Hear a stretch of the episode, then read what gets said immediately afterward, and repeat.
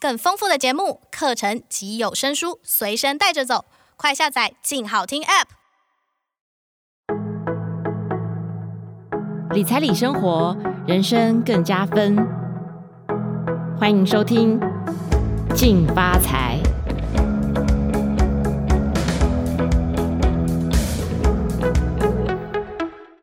各位听众，大家好，欢迎收听由静好听与静周刊共同制作播出的节目《静发财》，我是静周刊理财组副总编施婷莹。因为疫情的关系，我们采三方作业，在另一端的来宾是我们理财组的记者黄世婷。来，世婷跟大家打声招呼吧。Hello，主持人好，听众朋友大家好，我是记者黄世婷。今天我们想要跟大家谈的一个话题，哈，应该算是今年以来相当热门的一个议题呢。那因为最近其实台股很热哦，尤其当冲交易更是狂热。那我们有看到一个数据哦的统计，七月当冲的平均交易量占大盘比重有来到了快要五成哦。那这个五成的数字，应该大家觉得好像，诶，五成到底是多还是少？那我们可以跟大家讲一下。过去哈的这个当冲的比重占大盘的成交比率也不过才三成不到，所以你看现在当冲的比重这么高，可以看出哦，就是现在的环境跟过去确实不太一样哦。那当然我们会谈一下，就是说当冲的这个最热门的股票到底是哪一些？那我相信听众一定都猜到了，那就是这几个月红到发紫的航运股啊，所以就是一些航海王当冲的比重都非常高。像是货柜三雄，包括长荣、阳明、万海，那他们的当冲交易平均的交易量哦更高哦，是占了成交比重的七成以上哦。那其实这个数字是相当恐怖，就代表所有的资金都在这几档股票上面做当冲。所谓当冲，就是大家同一天会买，然后同一天卖嘛。然后所以因为当冲比重高的关系，所以股票的震荡都是很可观的。那有时候我们会看到。呃，某一档股票可能从跌停，然后拉到上涨，或是从涨停又打到这个下跌哦。那所以我们今天就想要来跟大家谈谈当冲这件事情哦。那靠无本当冲天天赚钱，真的有这么容易吗？讲到当冲哈，其实认识我的人都知道，其实我从大学开始做股票到现在，我第一次接触的股票交易方式就是用当冲。我一开始就是从权证开始下手哈，那权证其实也是短线交易的一种啦哈。那之后呢，当冲交易制度开始活络，从金管会开始规定当冲呃证交税开始减半的时候，其实呢就让我有比较多的吸引力，说哎，我们的手续费可以降低，那我当冲交易是不是可以做得更狂？因为其实在当冲它顾名思义就是高频率交易的一种啊。好，那其实各位听众朋友都会好奇说，哎，当冲我股票好好的长线不报，我干嘛去做当冲？其实当冲有个最大的魅力哈，就是在于说我不用拿出任何成本哈，就可以从股市里面获利。当冲的优势就是说我小资族或者我是大户，其实呢，我就是可以利用我的信用交易，先去买股票，再去卖股票，然后隔两天我就可以赚到我这个买卖股票的获利或价差。那各位都会觉得说我过去的当冲经验是怎么样呢？我想跟大家分享，当冲其实就是大赚大赔的一段过程啊。有些时候呢，你可能忙进忙出了两三年、四五年，最后是一场空啦。以我个人经验，就是说我在研究所毕业的时候呢，其实我那个时候非常热衷于当冲高价股哈，不论是创意啊、台积电啊，我都做当冲，因为那个时候我没有钱嘛，我没有钱买一张二十万的台积电，诶，那我可以抓一个今天涨幅十趴的台积电，赚个两万块可以吧？然后我更疯的情况下呢，我还去透过个股期货把当冲的杠杆给放大。所以平均一天的赚赚赔赔大概就是十几万。我那个时候呢，我可能运气好的时候啊，我一天靠当冲啊就可以赚到二三十万哦。那个时候我都跟我身边的女朋友说：“哎呀，你们上班在干嘛呢？辛辛苦苦一个月才赚了五六万，一天就赚了二三十万。”当时我身边的朋友都觉得我很疯，也看不到我的速度，然后都不知道我在干嘛。可是到了二零一八年那个时候啊，因为川普上任哈，那个时候金管会有说就是有点要升息嘛。那其实呢，我那个时候呢，就有一点没有这么顺了。吼，那每天呢，可能从原本一天赚二三十万，当冲呢就是每天二三十万在赔，然后呢就这样二三十万就赔下去了。到二零一九年，我原本呢，其实从这三年来我累计的当冲金额其实有超过四百多万。在二零一九年上半年短短半年的时间呢，我就是因为当冲又把这四百多万又赔回去。在年终的时候我多疯，你知道吗？那个时候真的是赔到你已经行尸走肉，你对人生已经食之无味了哈。然后呢，我妈看到我每天黑眼圈哦，就是气色很差，她带我去找那个济公哦，去拜拜，去帮我收金哦。那个时候济公哦还烧了一盆符水哦，说你这个喝下去哦，因为你现在已经被穷鬼缠身了哈。他讲的跟什么一样？穷鬼缠身，我我不是当冲赔很多钱吗？他说你现在气势不对，你穷鬼在身上，你怎么做交易都不会赚钱。我就真的把那一桶符水哦，就这样大剌剌的喝下去了。喝下去之后，根本是什么事情都没有变，我还觉得我肚子有点不舒服哈。好，讲到最后呢，其实我就算去喝浮水哈，当冲也并没有因为让我致富。如果当初我在研究所毕业，我买了一张台积电，放到二零一九年上半年。我会是什么情况？对，对不对？大家可想而知嘛。对，这是不同的光景哈。对，那世廷的故事，我相信，呃，他是前车之鉴呐，就是因为他的当冲从这个致富到变成被穷鬼抓住了哈。那所以事情，我们先讲一下，像过去啊，我们刚刚讲的数据哈，过去真的当中的比重没有这么高，你算是那个少数的异类。没错。不过现在当冲的比重已经来到这个平均交易量的五成，那代表是真的很多人都来当冲哦。那到底什么叫做当冲？那你刚刚讲啊，为什么这个当冲这么吸引人？因为叫做无本无本生意哈、哦。那你可不可以举例告诉我们，大概是怎么样的无本生意？可是就我所知哈，你要想要做这个无本生意，也不是每个人都可以做的啊。那你本身要有什么样的条件，你才可以去做当冲的交易？嗯，先回到这个主持人提问哈，为什么现在当冲这么热哈？因为其实当冲有一个先天的条件呐，就是当股市有波动的时候，你做当日的当冲冲销才有肉可以吃嘛。但大家听众朋友可以发现，其实这一年来哈，大盘涨跌一两百点已经是习以为常的事情。会觉得今天涨一百点还算少。对，换句话说，其实，在一天正负十趴的震荡以内，等于说上下就有二十趴嘛。如果一张股票可以完成这样二十趴的振幅，就是所有当冲客要追逐的标的啦。当冲客最喜欢的股票就是涨跌幅大。那刚刚主持人有提到航运股哈，为什么这么热门？它一天不是涨停就是跌停。那我是当冲客，我当然去里面找肉吃嘛。对，这是第一点。那再来就是说，当冲是谁可以做？其实我讲实在话，当冲你要在短短的四个半小时内完成获利、买卖、资金控管、技术分析、价量分析，到最后收盘，你还要控制资金水位，是一件非常非常不容易的事情啦。我讲实在话，因为一天股票最多就给你涨十趴嘛，你要在十趴的震荡里面找出一个标准的进场点位，马上就要判断是否停损停利，这并不是人人都可以做的啦。好、嗯哦，所以说。当冲它难，就是难在说我要当机立断了。那主持人有提到说，到底什么是当冲嘛？吼，其实就是我在四个半小时里面完成股票今天买跟卖的动作，就这样子。嗯、那它无本就是说我今天当冲大立光，我不用拿出三百万嘛。那我只要今天买大立光，比方说三千零一块的时候买，三千零二块的时候卖，我就赚到了一万块，就这样子。嗯嗯，那是不是所有的人有股票交易户的人都可以做当冲交易呢？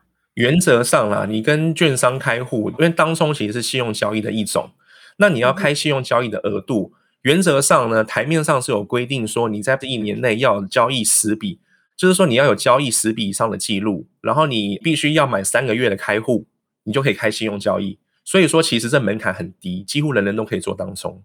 OK，对，刚刚听到世廷讲的这个门槛哦，因为真的是不高啦，就是才十笔的交易记录哈，然后你只要开户大概三个月，然后你可能就可以跟这个券商去提说你想要有这个当冲的额度。那其实当冲的额度我看起来好像都不低哈，老则应该有三百万嘛，对不对？对对对，这个当冲额度就是一门学问了哈。其实券商会看你过去的交易记录跟金额，给你。适合你的额度啦。其实任何小资族或者是新投资的朋友，在跟券商要求说我要当冲的时候，券商一开始都会给你五十万的额度啦。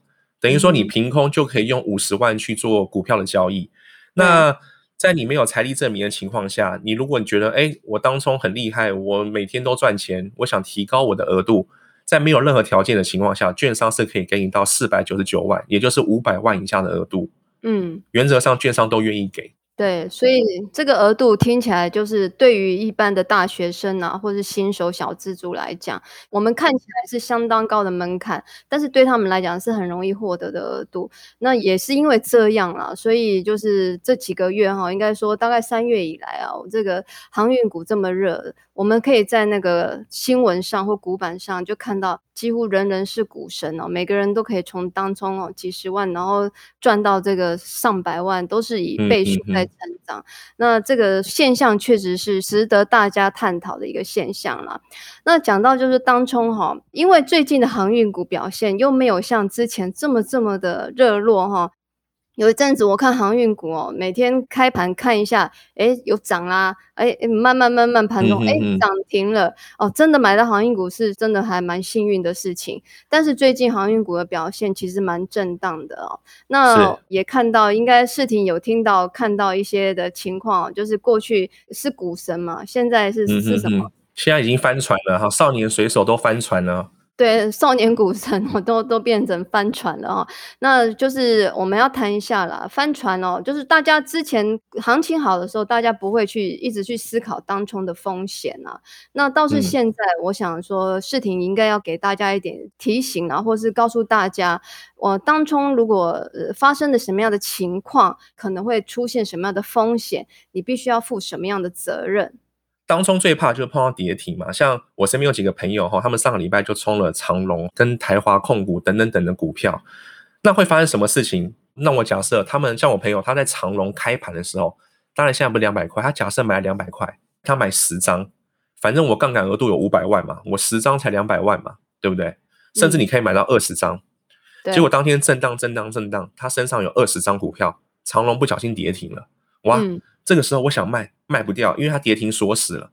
对，直到下午一点半都没有把跌停打开。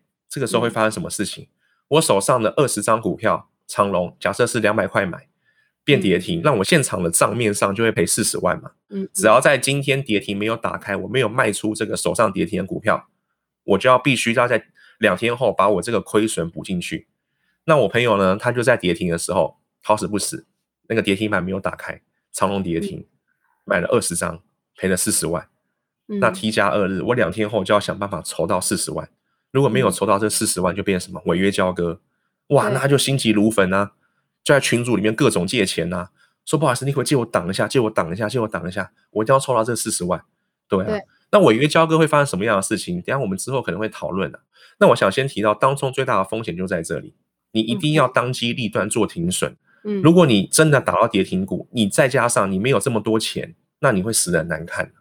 嗯，对，刚刚世婷讲的哈，就是两百万进去买哦，如果碰到一只跌停，你可能一天哦，你的这些钱哦，就是等于就飞了，就对了，你的四十万就就，就不见了。那不见了，重点是哦，你的口袋里面如果没有这四十万，你就很累了哦。嗯，你会很麻烦啊。对，你会很麻烦，因为你在两天，就是今天跌停的过两天，你必须要。那捧着四十万给这个券商哦，所以这个对去补钱，嗯，不然的话呢，如果你没有办法补这个钱，会怎么样呢？视听哦，违约交割就麻烦了啦。嗯，那我以我刚刚我朋友的案例哈，他两天后要补钱，这个时候呢，营业员其实比他还紧张啊。营业员打电话给他说：“小姐，你有没有钱啊？你如你如果没有钱，我们要申报那个联征，我们要上行政命令，要扣押你财产啊，所以你赶快要把钱补进来啊。”好。这个时候，其实营业员会跟他沟通。如果你当冲不想碰到跌停，对不对？T 加二日才要补嘛。诶，如果你明天开盘长龙，好死不死跌停板打开，那券商就会强制把你手上的股票卖出。假设他买在两百块，对不对？跌停十趴是二十块，是一百八嘛，对不对？对对。那假设隔一天开盘的长隆开一百九好了，嗯，券商就会强迫把你手上一百九十块的股票全部卖出。对。那这个时候你是不是就等于说你只赔了十块钱？对，所以你只要在 T 加二日呢，再把这个中间的价差钱补进去就可以了。反正，所以说你也不一定要赔四十万啊，就是你要看运气。但是不论如何，你就是要把你赔的钱要把它还回去嘛，对，对不对？对。但是哦，那问题来了，我现在就是还不出来啊，怎么办？我没有富爸爸，我没有富妈妈，就是没有人要借我钱，我朋友也不理我了，怎么办？这时候会发生什么事情？冲到没朋友啊，这也是很常见的。如果说我们遇到筹不出钱来，我们会碰到三种情况啊。第一个就是说，券商呢，他会先通报他的法务部，法务部会请函去向法院申请行政命令，扣押你名下的所有财产，或者是呢，券商这个时候会跟你去做一个债务协商，你去跟券商谈说，哎，我该怎么去偿还这个我所欠你的钱，然后我当初补不回来的钱，我该怎么还，怎么分期谈？如果说你们谈判破局，就是谈不出来，那券商就会走到法务部走行政命令的诉讼。原则上，营业员跟我说，你是一定会输的，因为你就是欠钱那一方。法院是很快就会把行政命令下来，你有工作就扣薪水，你有房子、你有车子就扣你财产，直到等值把建商权还完。对对。第二个呢，如果你的当冲情谊影响到市场交易秩序，你还面临到刑事上的责任，很严重啊。如果你屡劝不听。你可能会面临到违约交割三年以上、十年以下的有期徒刑，甚至还有千万以上的罚款，嗯、这个真的得不偿失。对，最后呢，小资主比较常碰到，如果你违约交割，如果你钱还得出来，这个是 OK，可是呢，其实会影响到你联征记录，会影响到你终身的信用，嗯、这个事情就大了。你不但会影响到你的信用记录，未来你要买卖股票或者是你要做投资的话，所有银行跟营业员都知道你曾经违约交割过。他们给你的额度跟你的开户一定就不会这么顺利，嗯、所以说我觉得赔钱事小啦，但影响信用事大。对哦，这一点倒是就是要提醒大家的，因为这个如果你有曾经违约啦，或者是什么样的情况，廉政中心那边都会有记录啊，都会影响到以后你的信用评分啊。那我们刚刚听到就是世婷讲的这些当冲的，有的是赚的故事，有的是赔的故事。那当然大多数就是我们讲的嘛，十赌是九输的结果哦。所以大家呢一定要铭记在心啊，因为当冲这件事情真的就叫做赌博，是一个运气啦，比较投机啦。